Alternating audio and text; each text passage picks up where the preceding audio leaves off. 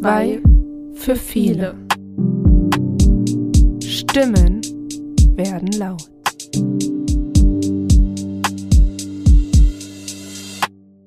Hallo und herzlich willkommen zu einer neuen Folge unseres Podcasts. Hi Jessie. Hi Saskia. Wir hatten uns gerade eben darüber unterhalten, ähm, was wir so am Wochenende gemacht haben. Und Jessie, was war bei dir los letztes Wochenende? Einfach nur Entspannung. bei 35 Grad im Schatten gefühlt. Was anderes kann man ja nicht machen bei der Wärme. Das stimmt. Was hast du denn gemacht? Wir haben, ich hatte es dir jetzt gerade schon erzählt, aber nochmal für alle Zuhörer und Zuhörerinnen. Wir haben zum Kindertag für den Zwerg ein Experimentierkasten gekauft. Da sind, ach, was weiß ich, 50 verschiedene Experimente drin.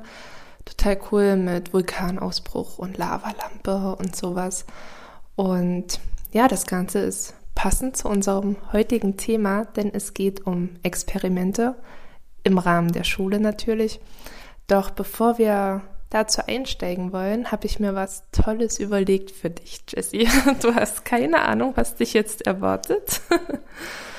Und zwar hatte ich mich ähm, zur Vorbereitung mit Gedankenexperimenten auseinandergesetzt. Gedankenexperimente sind im Prinzip, ja, wie der Name schon sagt, Experimente, die man nur im Kopf macht. Also einfach, was man wahrscheinlich auch oftmals unterbewusst im Alltag durchführt, ähm, philosophieren, was wäre wenn, was könnte passieren, wie würde ich in bestimmten Situationen reagieren und das dann einfach in einem Gespräch durchspinnt sozusagen.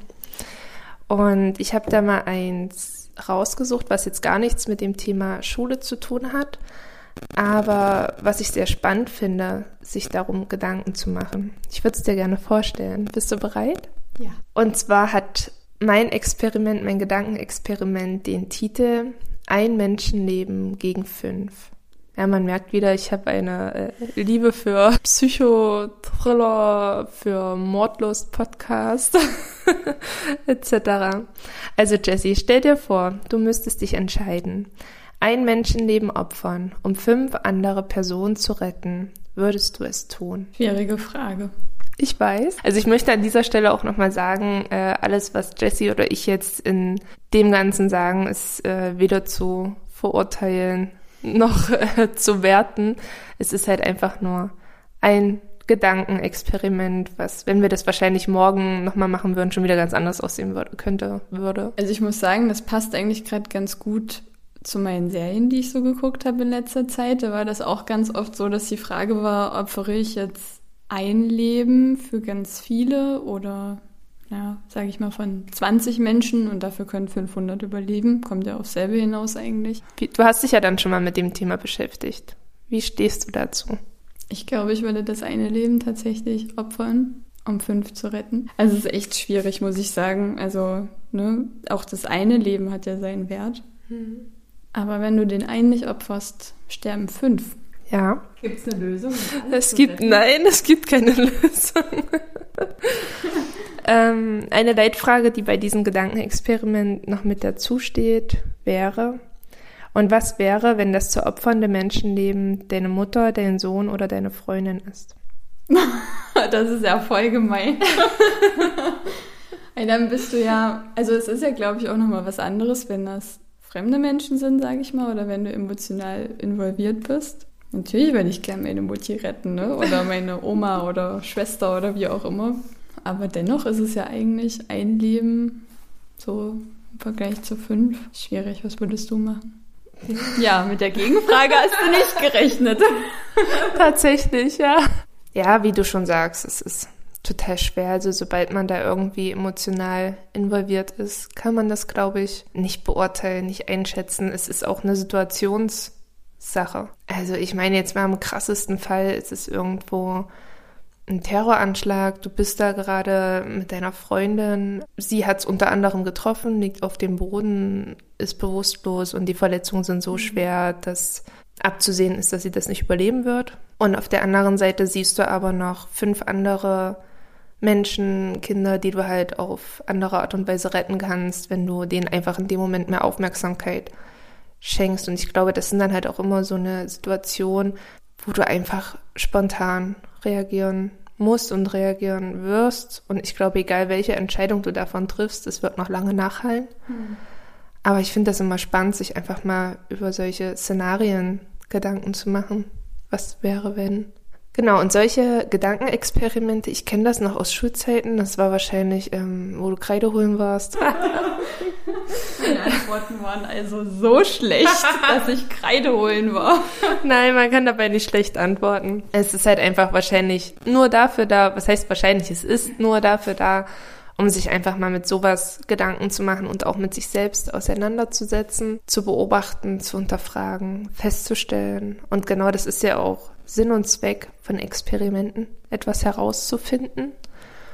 Und deswegen sind Experimente auch unglaublich wichtig in Schulen. Doch lange Rede gar keinen Sinn. Wir wollen nicht um den heißen Brei drum reden. Wir haben heute eine Schulsozialarbeiterkollegin bei uns, die Andrea. Sie arbeitet an einer Grundschule und hat dort ein tolles Experimentierprojekt durchgeführt, was wir euch jetzt gerne vorstellen möchten. Genau, und an dieser Stelle, hallo Andrea. Hallo. Schön, dass du bei uns bist. Erzähl mal kurz was über dich. Wer bist du? Was kannst du? Und wieso bist ausgerechnet du bei uns? So, genau. Ich bin Andrea Thiem und ähm, ich arbeite an der Grundschule an der Stadtmauer in Zerbst als Schulsozialarbeiterin schon seit ja, letztes Jahr im Februar. Genau. Und dann habt ihr mich gefragt, ob ich nicht mal was erzählen könnte über das äh, Mini-Phänomen.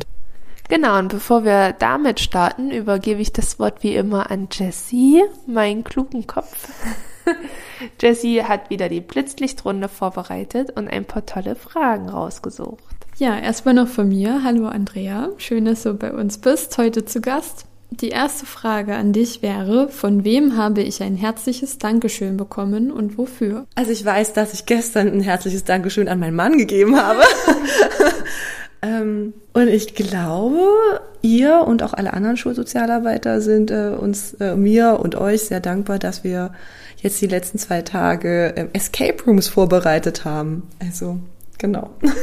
Ja, das auf jeden Fall. Dann gibt es jetzt ein Danke für deinen Einsatz beim Escape Room ausschneiden. Danke. Zweite Frage. In der Wildnis, welches Tier wäre ich gerne? Ganz klar der Löwe. Warum?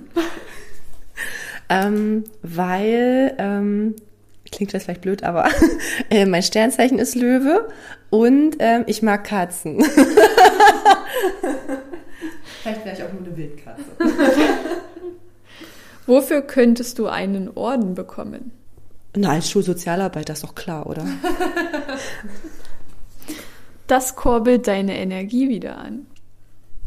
Meine Antwort wäre ganz klar Kaffee. Ich trinke keinen Kaffee. ähm, ich mag Nutella. also demnächst sollten wir immer dieses große 5 Kilo Glas Nutella hier stehen haben. Und letzte Frage, wie bist du zur Schulsozialarbeit gekommen? Ähm, ja, also ich war auch mal äh, Berufsschullehrer und habe festgestellt, ich muss wieder auf die andere Seite.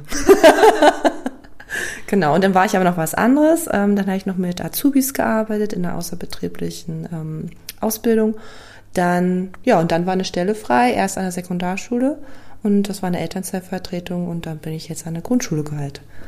Ja. Super, dann würde ich sagen, steigen wir gleich ein ins Thema. Wir hatten ja im Team gefragt, was ihr so für tolle Projekte macht, die wir selber noch nicht kennen und noch nicht unseren Hörer und Hörerinnen vorgestellt haben. Und da hast du gesagt, hey hier, ich habe ein cooles Projekt, von dem ich euch mal erzählen mag.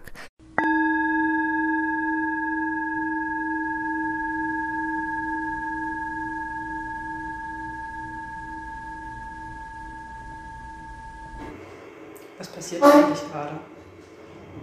Immer wenn man das weiter, also wenn man das auseinander macht, dann geht das Ding nach oben und wenn es ähm, um, und wenn es, man das wenn es zu ist, dann geht es nach unten. Ja. Genau. Richtig. Also wir haben hier eine große Kugel und mhm. die liegt auf zwei, wie heißt das hier? Stangen, Eisenstangen so. Mhm, so aus Kupfer, also zwei Stangen. Und Am anderen Ende sind was für Dinger dran an den zwei Stangen? Äh, soll ich jetzt festhalten? Ja, zwei Griffe, ne? Ja. Genau. Genau. Also Tessa macht jetzt mal die Stangen auseinander und dann.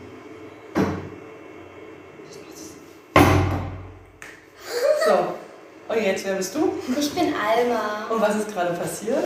Äh, weil Tessa das, äh, die Stangen nicht, auseinander, nicht zusammen gemacht hat, ist der Ball äh, nach unten gefallen. Genau. So, ich lege jetzt die ähm, Kugel wieder ans Ende. Die liegt jetzt auf den Stangen. Ja. Und Alma, was machst du jetzt? Ich mache die Stangen auseinander und gucke, ob der Ball sich bewegt. Ein bisschen. In der Mitte? Oh, jetzt rollt er wieder zurück. Aber es ist schon bis zur Mitte hochgerollt. Also komischerweise hochgerollt, ne? Ja, Obwohl das ja gar nicht geht, oder? ist das ein Zaubertrick? bestimmt. Wisst ihr, wie das funktioniert? Nee.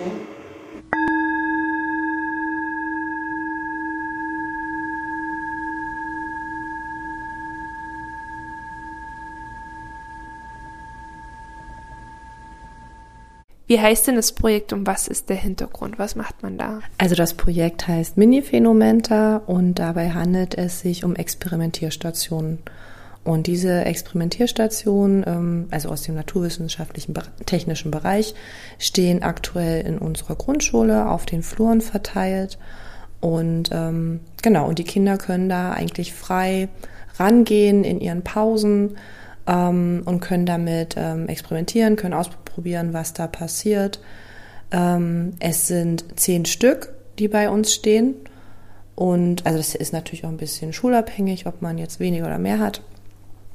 Und die sind zu uns gekommen, indem mal ja von diesem Verein Mini, Mini-Phänomenta eine E-Mail ähm, zur Schulleiterin äh, kam und sie hat das gerne an mich weitergeleitet, weil ich halt auch eine Arbeitsgemeinschaft mit den Kindern habe, die heißt Junge Forscher und da beschäftigen wir uns halt auch mit, ähm, ähm, mit Naturwissenschaften, Technik und äh, Natur auch allgemein. Genau, und diese E-Mail, da stand halt drin, ja, Sie können äh, mitmachen und ähm, das Beste war, das wurde alles äh, kostenlos äh, finanziert ähm, von der Wilhelm und Else Hereus Stiftung. Das ist, ähm, ja, genau, dann habe ich mit einer Kollegin, mit der Lehrerin ähm, und der einen ähm, an einer Weiterbildung teilgenommen. Da sind wir hingefahren und dann haben sie uns erstmal gezeigt, worum geht es nochmal ganz konkret.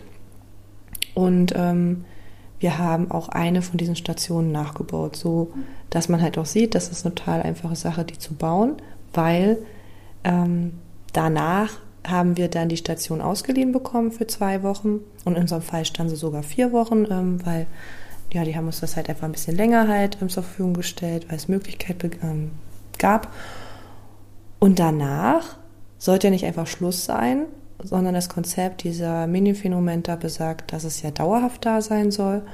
Und ähm, dann haben wir das nachgebaut. Wer hat denn das am Ende nachgebaut? Du mit den Schülern oder mit Eltern zusammen? Wie kann ich mir das vorstellen? Das war mit ähm, Eltern, Schülern, ein Lehrer war noch ein bisschen dabei, eine Oma war dabei, ich war natürlich dabei und ähm, ein Herr halt von der Mini-Phänomenta, genau. Okay, um das in meinem kreativen Kopf jetzt äh, zu sortieren. Der kluge Kopf hat es wahrscheinlich schon längst geschnitten und ist durchgestiegen. ich melde mich, also wenn ich das jetzt möchte, ich melde mich da online an, schreibe denen eine Mail, ich möchte das. Ja, genau, so funktioniert das. Also am besten ist wahrscheinlich, man guckt einfach mal auf die Website von denen, von der Mini-Phänomen, da kann man googeln. Und da sieht man dann halt äh, in seinem Bundesland, wie es halt funktioniert. Das ist immer ein bisschen äh, abhängig davon, wo man sich befindet. Und ähm, dann ist halt der erste Schritt, an dieser Weiterbildung teilzunehmen. Da sollen zwei ähm, an der Schule beschäftigte ähm, Lehrkräfte, pädagogische Mitarbeiter ähm, oder Schulsozialarbeiter halt teilnehmen um das halt einmal vorgestellt zu bekommen und halt auch einmal selber gemacht zu haben. Die Weiterbildung ist ein Tag, zwei Tage. Welcher Umfang? Das ist auch unterschiedlich. Also in unserem Fall waren es knappe zwei Tage. Also es war nachmittags, nach dem Unterricht sind wir losgefahren, war bei Magdeburg in Wansleben und ähm, genau ging bis zum nächsten Tag mittags ungefähr. Und dann habe ich an der Fortbildung teilgenommen. Und wie geht's dann weiter? Dann ähm, haben es so gemacht, dass ich eine E-Mail hingeschrieben habe an die Mini-Fundamenta und äh, gesagt habe, ja, wir würden das jetzt äh, gerne machen, haben das nochmal im Team besprechen, im Lehrerkollegium. Und dann wurde, ähm, haben wir einen Termin abgestimmt. Also ich habe auch angerufen, beziehungsweise die haben uns mal angerufen und ja, ging es um Terminfindung, wann sie denn nun kommen soll. Und dann kam quasi von Mini Phenomenta jemand mit den Experimenten oder genau, und das war ein Experiment oder in dem Fall zehn hattest du vorhin, weil du nochmal irgendwie was gesagt hattest, mit eins stand dauerhaft da, wurde nachgebaut und ab da ähm, ja, waren meine Gedanken weg. also es war ja so, dadurch, dass wir schon ein... also das war halt so, weil wir ja schon ein, eine Experimentierstation nachgebaut haben bei der Weiterbildung, die wir dann auch mitgenommen haben. Mhm. Ähm, hatten wir ja schon eine. Mhm. Ne? Und dann haben wir abgestimmt, ähm, okay, wie viele sollen kommen? Und das ähm, waren halt neun Stück. Mhm. Ne, das ist halt aber auch, wenn man sagt, naja, ich könnte auch ein paar mehr gebrauchen, weil wir halt eine große Schule sind und sehr, vielleicht haben wir auch eine, weiß nicht, ein riesen Foyer, wo man schon fünf reinstellen könnte, ne? Dann mhm. kann man das auch absprechen. Die sind da eigentlich sehr ähm, flexibel. Also das ja, spricht man teilweise auch mal drei Tage vorher noch ab, wenn sozusagen die ihren Transporter packen. Mhm. Ne? Und ähm, ja, also kamen zu uns neun und äh, der nette Herr äh, Kaffenberger war das, ähm, der hat die dann halt gebracht mit seinem großen Transporter an dem Tag. Und dann habe ich vorher noch ein paar Viertklässler ähm, gefragt, ob sie mithelfen möchten. Und ja, dann haben wir das halt aus dem Transporter, die einzelnen Teile sind alles aus Holz halt größtenteils äh, rausgetragen aufgestellt. Das sind ja hier mal was zusammenstecken, da noch zusammenstecken, aber teilweise sind das halt bestehen diese Experimentierstationen aus zwei Teilen. Mhm. Vielleicht noch mal irgendwo ein ein Ball oder ein Rohr oder sowas, was noch extra ist. Genau. Und dann haben wir die verteilt. Jetzt hast du ja ganz viel von Experimentierstationen ähm, ja, gesprochen und ein Ball und ein Rohr haben wir schon gehört. Kannst du uns das irgendwie so ein bisschen näher beschreiben, was ihr da hattet? Genau, also es ich beschreibe mal die, die wir auch selber ähm, nachgebaut hatten. Ähm, das ist, äh, muss man sich ein, ja, so ein Holztischchen vorstellen. Das ist, steht ein bisschen erhöht.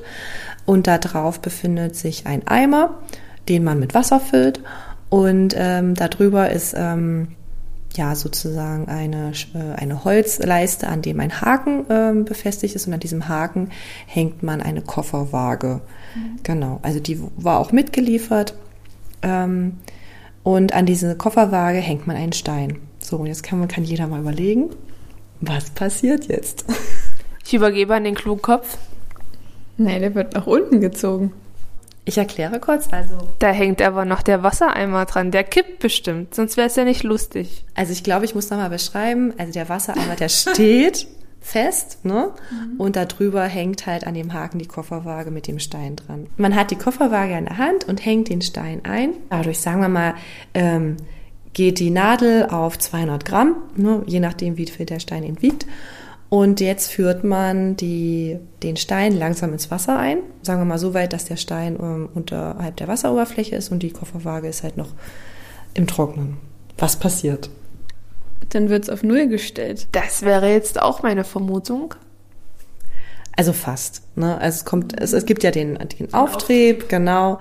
Auftrieb. Ich hoffe, ihr habt es alle gehört. Ich habe das Wort Auftrieb verwendet. Genau. Und auf jeden Fall wird's leichter. Ne? Also nicht nicht auf null, aber es wird äh, leichter. Und ähm, wir hatten auch schon mal zwei verschiedene Steine da liegen, je nachdem, wie die halt wiegen, äh, wie viel die wiegen, können die Kinder halt unterschiedliche Effekte halt, unterschiedlich starke Effekte wahrnehmen.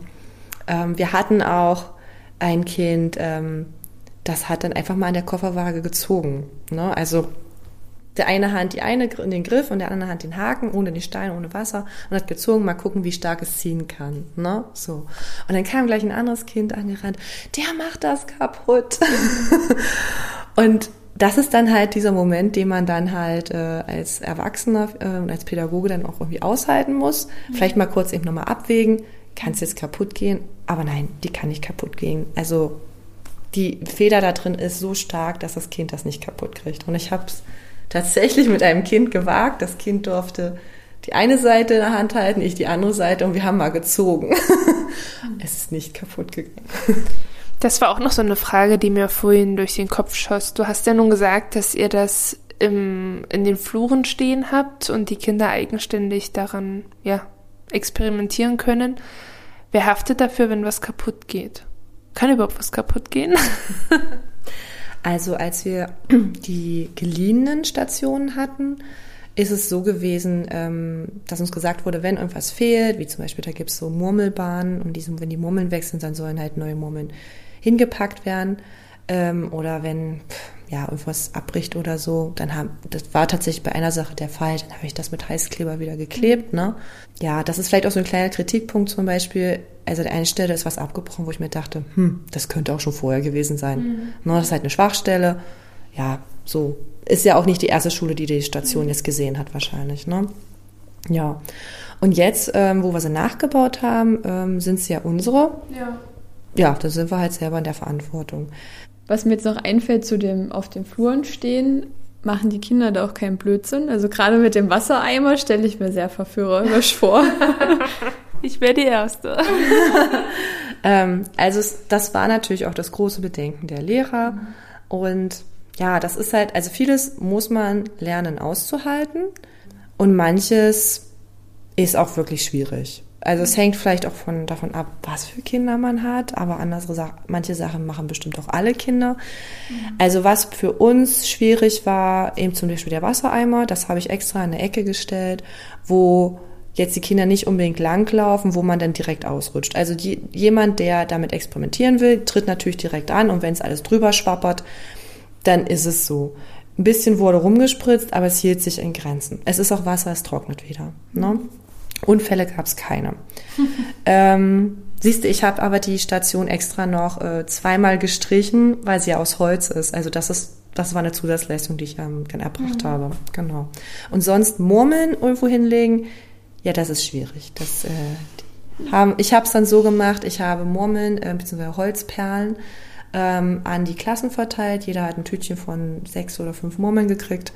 Und die ähm, Schüler konnten sich dann die Murmeln von beim Klassenlehrer abholen und damit an die Station gehen, weil ich habe es probiert, ich habe Murmeln in diese eine Bahn halt reingelegt. Es hat keine 45 Minuten gedauert, da war die erste weg. Mhm. Also sie hat sich auch wieder angefunden. Also das äh, war auch da. Was mir jetzt so nebenbei durch den Kopf ging, ich meine, man projiziert das ja automatisch auf seine Schule. Was macht Sinn? Wie kann man das selber einbinden? Ich glaube, ich würde das eher so machen, dass ich das irgendwie in einem Raum oder in mehreren leerstehenden Räumen, wobei da hängt schon wieder. Ja, aber irgendwie in einem geschützten Rahmen, wo die Kinder tagsüber wahrscheinlich gar nicht unbedingt hinkommen.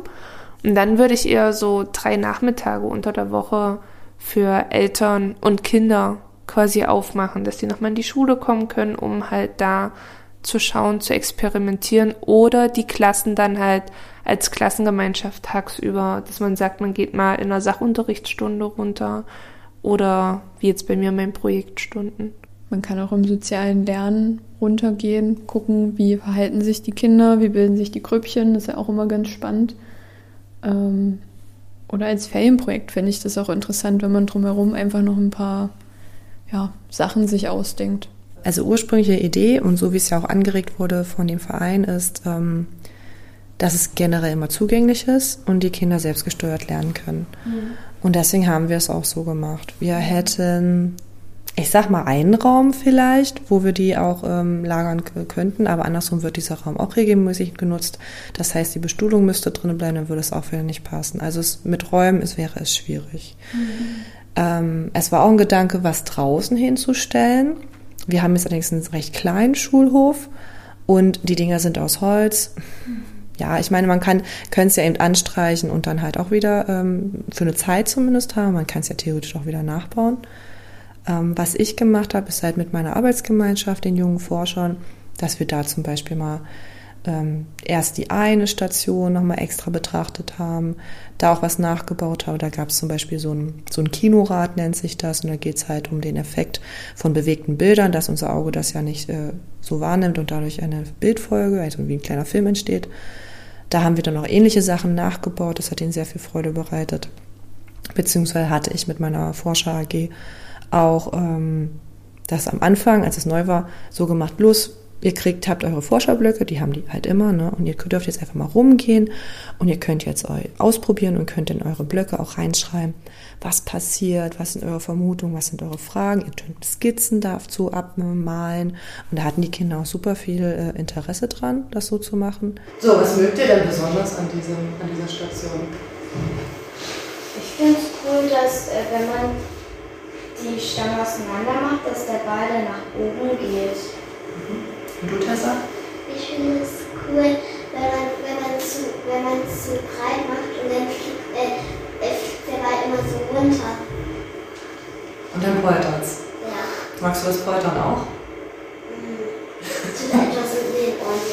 Ja, vielleicht müsste man mal hier in, diesen, in dieser Ablage, wo der Ball dann reinfällt, ähm, Ein Kissen oder so.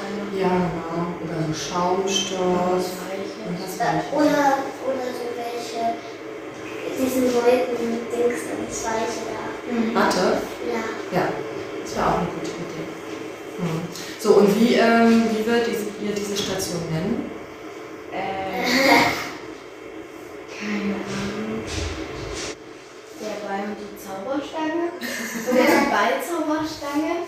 Ja, eine gute Idee. Aber was denkst du, Tessa? Wie würdest du es nennen? Nee, weiß ich nicht. Ich würde sagen, es ist das Geschicklichkeitsspiel mit dem Ball. Also ich finde, es ist nämlich wie ein Geschicklichkeitsspiel so ein bisschen, ne? weil man ja ganz in der, im richtigen Moment halt auf und zu machen muss. Ne? Genau. Ja. Ähm, Gibt es noch eine andere Station, die ihr besonders mögt? Ich finde das mit diesem Sanitas-Spiel. Was passiert denn da nochmal mit dem Sand?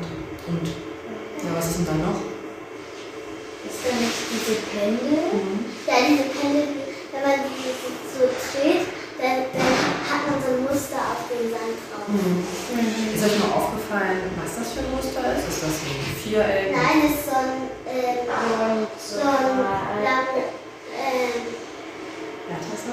äh, lang, ein Zylinder? Ja. also, Ähm, Ist es, ist es ganz kreisförmig oder ein bisschen länglicher? kreisförmig.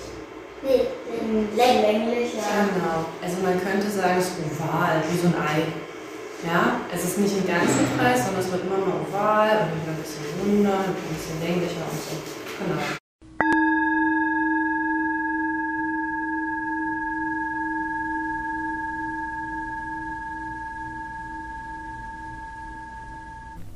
Ich denke, das Schwierige ist, das eben kontinuierlich einzubauen in den Unterricht, ähm, beziehungsweise in den Schulalltag. Ähm, das ist mir bei den wenig halt aufgefallen, dass es wirklich passiert ist. Ne? Weil, ja, wann, wann will man es machen? Unterricht ist halt oft eben nur mal Unterricht. Das ist noch mit reinzupacken, geht im Sachkundeunterricht, aber auch nicht an jeder Stelle. Wenn das Thema Nummer Sachsen-Anhalt ist, hat das nichts mit Experimentierstationen zu tun. Und mit einer ganzen Klasse ein Lehrer oder ich zusätzlich ähm, im Schulgebäude mit 30 Kindern durch die Gegend laufen, während andere Unterricht machen, ist auch schwierig. Ähm, es hat auf jeden Fall seine Grenzen. Und aktuell ist auch meine große Frage, ja, wie geht's damit weiter? Ne? Weil ähm, als wir das eben nachgebaut haben, war ich zum Beispiel an einer Stelle auch ein bisschen enttäuscht. Das gibt ähm, ein Pendel äh, mit Sand unten drin und das Pendel macht halt Figuren, solche Ellipsen und Kreise. Ähm, aber die Wanne, in der der Sand drin ist, ist zu, zu, zu flach, sodass der Sand rausrieselt. Also das müsste ich auch wieder nochmal verbessern, vielleicht mit in Kooperation mit dem Hausmeister zusammen und, und, und. Oder eben auch vielleicht mit meiner Forscher-AG, dass wir da was bauen.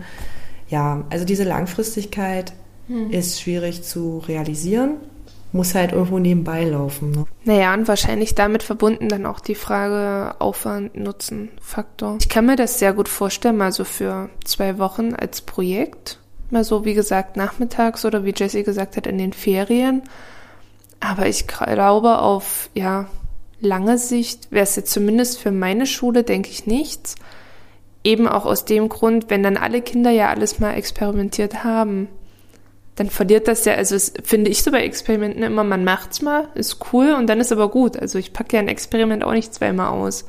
Und ich glaube, so würden dann die, äh, die Kinder auch, ja, schauen? Also da habe ich mir das im Vorfeld und so habe ich es jetzt auch gerade erstmal gemacht, dass ich ein paar Stationen weggeräumt habe, also die mhm. ich in den Raum gestellt ähm, und möchte sie dann eigentlich immer mal wieder so austauschen. Mhm. Genau. Wir haben auch äh, mit dem Hort, äh, das dem Hort auch im, an, ans Herz gelegt, dass, dass es auch nutzen kann. Das wäre vielleicht auch nochmal für die Zukunft eine Möglichkeit, dass die vielleicht auch was in ihre Räumlichkeiten mal nehmen. Dann ist auch erstmal wieder was weg und wieder neu oder man intensiver betrachtet. Mhm. Genau. Und gleichzeitig wieder in Kooperation mit der Schule, ja. Hast du die Projekte dann irgendwie noch nachbereitet, sage ich mal? Also in deiner Forscher AG habt ihr euch ja damit beschäftigt, aber was ist mit den anderen Kindern, die jetzt nicht in der Forscher AG sind? Also in dem Sinne nachbereitet würde ich sagen nicht. Es lief dann sozusagen aus. Also der, dieser Hauptzeitraum von den zwei Wochen der Leihgabe ähm, sollte eigentlich so gestaltet werden, dass sie halt Zugang haben. Ne? Und da haben wir auch gesagt, okay, wir haben so und so viel Pausen ne, in diesen zwei Wochen. Das heißt, die, es dürfen immer einzelne Klassen, dass es nicht so viele auf einmal sind, sich in den Schulfluren aufhalten. Das soll ja während der Hochpause eigentlich nicht der Fall sein, auch wegen Aufsicht etc. Und da haben wir dann auch extra Schüleraufsichten, die wir sowieso ähm, an bestimmten Stellen äh, haben, noch eingeteilt. So, das war das. Und danach ist es dann eigentlich versiegt. Schon während dieser zwei Wochen war es auch schwer umzusetzen, weil es auch eine Zeit war, die personal, personell dünn bedeckt war, beim Krankenstand etc. Und ähm, ja, es eben auch einfach andere Sachen im Schulalltag gibt als äh, Experimente. Ähm, was wir gemacht haben, was vielleicht auch so ein bisschen Richtung Nachbereitung bzw. überhaupt Nutzung geht, ist, ähm, wir haben ja noch einen zweiten Standort, der zu uns da gehört. Das ist äh, die Grundschule in Walter Nienburg. Und ähm, da haben wir es so gemacht, auch innerhalb der zwei Wochen sind die mit ihren Klassen zu uns gekommen und ähm, haben, wir haben es auch aufgeteilt, in, ne, erst der eine Flur, der eine andere Flur und so weiter. Und ich war dabei und die äh, Klassenlehrer waren dabei ja, das war eigentlich sehr schön. Und äh, wir haben es auch so gemacht, die haben eine Station auch aktuell. Die ist eine kleinere Schule, die haben nicht so viel breite Flure, haben die gerade eine Station dort. Ähm, ja, und das kann man ja auch mal wieder tauschen.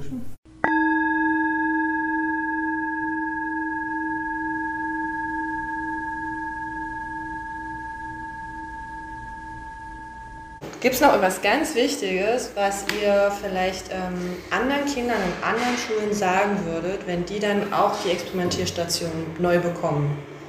Nein, eigentlich nicht, außer dass die vielleicht, also dass sie sich gut drum kümmern sollen und dass es nicht so schnell kaputt geht. Mhm. Bis, ja. Und bis es nicht so schnell kaputt gehen sollte. Ja. Sind bei uns Sachen kaputt gegangen? Ja, ein so ein Ding, dieses mit diesem, nicht was da vorne steht. Mm, das mit den ähm, Trichtern, ne? Ja. Genau, ne? wo man äh, an dem einen Ende hören kann, am anderen Ende hören, da fallen die Trichter immer raus. Was sind so, ja, ich sag mal, ein, zwei Punkte, die du richtig gut fandest an dem Projekt und vielleicht ein, zwei Kritikpunkte, die du äußern würdest? Also richtig gut fand ich, also generell erstmal die Sache an sich. Ne? Also, dass die Naturwissenschaften und die technischen Sachen kommen ja viel zu kurz. Werkenunterricht gibt es an unserer Schule nicht mehr. Ähm, ich glaube auch an, ja, weiß nicht, ob es irgendeine Grundschule noch gibt, die das eigentlich macht. Ja, bei uns. Bei uns auch. So, wer ist jetzt hier die Ausnahme? Yay, ich komme zu euch. Mit meinen 300 Schülern. ähm, ja, also wir haben keinen Werkenraum mehr, weil wir keinen Lehrer dazu haben. Deswegen war das halt auch der Punkt, warum und deswegen auch die Forscher AG und so weiter. Und auch ich würde schon sagen, auch dieses Denken, lasst sie mal machen und lasst, seid mal entspannt und lasst es selbstgesteuertes Lernen. Und ähm, der Gedanke dahinter ist ja auch einfach, wenn man sagt, wie es funktioniert, im Vorfeld schon, mit einer Erklärung am besten noch dran schreiben, dann ist das wie ein Zaubertrick. Mhm. Wenn man weiß, wie der Zaubertrick geht, dann ist er nicht mehr interessant. Das ist super schwer aushaltbar und ich würde sogar, und das ist nämlich jetzt die Kritik, es ist nicht in unserem Schulsystem vorgesehen. Mhm. Nicht in unserem Schulsystem als Ganzes und auch nicht eigentlich an unserer Schule und ich denke auch an vielen anderen Schulen ist es nicht vorgesehen, so zu lernen. Da muss ich sagen, ähm, das ist bei uns gerade ähnlich mit einem Projekt. Wir haben ein Muse-Projekt, wo die Kinder frei kreativ arbeiten können, 90 Minuten einmal die Woche. Und ich denke mal, das wird man mal in einer späteren Folge noch mit erwähnen. Aber das ist genau das Gleiche. Die bekommen nicht vorgeschrieben, was sie zeichnen müssen, wie sie zeichnen müssen, ob mit Aquarell, mit Acrylfarbe, mit Spachteln und was weiß ich nicht alles. Und das auszuhalten, dieses Freie, es ist ja dann automatisch lauter und wohliger und die rennen rum und gucken, oh cool, was machst du denn da? Das fällt mir auch total schwer. Aber danach kommen da Bilder raus, wo ich mir denke, krass, echt schön, ja. Also, und auch von Kindern, wo man es gar nicht unbedingt erwartet hätte im Vorfeld. Also da kann ich dir zu 100% recht geben. Dieses Aushalten ist wahrscheinlich, ja, das, was uns noch mit am schwersten fällt. Für welche Altersklassen würdest du das Projekt empfehlen? Also es ist generell für Grundschule, aber auch noch der jüngere Sekundarschulbereich äh, gedacht, bis für Gymnasialbereich. Und davon hängt man ab, welche Experimentstationen man auswählt. Deswegen würde ich schon sagen, es ist für alle. Also so wie es in, auf der Website am besten nachzulesen ist, auch geeignet. Also kann ich dann quasi individuell schauen, mhm. was möchte ich ja. für meine Kinder. Also ich habe es auch so gemacht, da wo die ersten Klassen auf dem Flur sind, habe ich was genommen, mhm. was halt für die besser passt und für die Viertklassen ist das mit der Waage. Weil man muss ja eigentlich erst Gewicht als Konzept begriffen haben, bevor man das überhaupt versteht. Und manchmal stimmen ja auch die Altersangaben, sag ich mal, im Internet vielleicht nicht mit unserem Blick auf die Kinder überein, aber du würdest schon sagen, das passt. Ja, also man lernt ja auch bei diesem Nachbauen, bei dieser Weiterbildung, lernt man ja auch äh, die Stationen kennen. Also es sind, glaube ich, insgesamt 50 Stationen. Da kriegt man auch ein Heft kostenlos, so ein Büchlein, ähm, wo man dann auch auswählen kann. Dann kann man auch sagen, ja, ähm, ich hätte aber gerne die und die, die finde ich am besten, die passen am besten zu uns und so weiter. Und dann bringen sie die eigentlich auch nach Möglichkeit des Seines. Kann ja mal sein, es geht nicht oder so, passt nicht ins Auto, weil die anderen schon alle so groß sind oder sowas. Ne? Mhm. Ja. Dann vielen Dank für den spannenden Einblick und dass du unser Gast warst. Danke, ich fand es auch sehr schön mit euch auf dem Sofa. Nun stellt sich natürlich noch vor Abschluss der Folge die Frage, warum machen wir denn das Ganze überhaupt? Was hat denn Schulsozialarbeit bitte mit Experimenten zu tun? Das ist ganz einfach. Wir schreiben jetzt gerade wieder unsere Konzepte für die neuen, neue Förderperiode von 2024 bis 2028. Da haben wir den einen Tag auf Instagram auch schon einen kleinen Einblick gegeben, wie das ganze Antragsverfahren aussieht. Und ein Aufgabenschwerpunkt, den wir dort zum Beispiel beschreiben sollen, ist die informelle Bildung. Das heißt, es ist wirklich gezielt Teil unserer Aufgabe, Bildungsangebote zu machen und den Kindern Wissen zu vermitteln, aber natürlich auf einer anderen Art und Weise, wie Schule das macht. Das heißt, äh, das könnte zum Beispiel so aussehen, dass wir in den Ferien mit Kindern ins Kreismuseum fahren oder auch einen Ausflug in den Zoo machen mit einer Führung oder ins Maleratelier fahren, dass einfach auch die künstlerische Seite gefördert wird. Ähm, dann gibt es natürlich auch die AGs, das heißt, wir können während der Schulzeit auch außerschulische Angebote machen, wo Wissen vermittelt wird. Das macht unsere Kollegin Katja oder hat unsere Kollegin Katja in ihrer Minecraft AG zum Beispiel gemacht, die wir in einer der allerersten Folgen vorgestellt haben. Ich habe momentan eine Schulgarten AG und Saskia zum Beispiel eine Näh AG. Das heißt, das ist natürlich wirklich gezielt Aufgabe von uns Schulsozialarbeitenden. Und dabei sollen natürlich auch, wenn möglich, ähm, die MINT-Fächer natürlich berücksichtigt werden, also Mathe, Informatik, Naturwissenschaften, Technik. Aber es kommt natürlich auch darauf an, wo der jeweilige Schulsozialarbeitende seinen Schwerpunkt hat. Und in diesem Sinne war es auch schon mit der Folge und Saskia verabschiedet sich wie gewohnt von euch. Und an dieser Stelle auf Wiederhörnchen. Zwei für viele. Dieser Podcast könnte wichtig sein.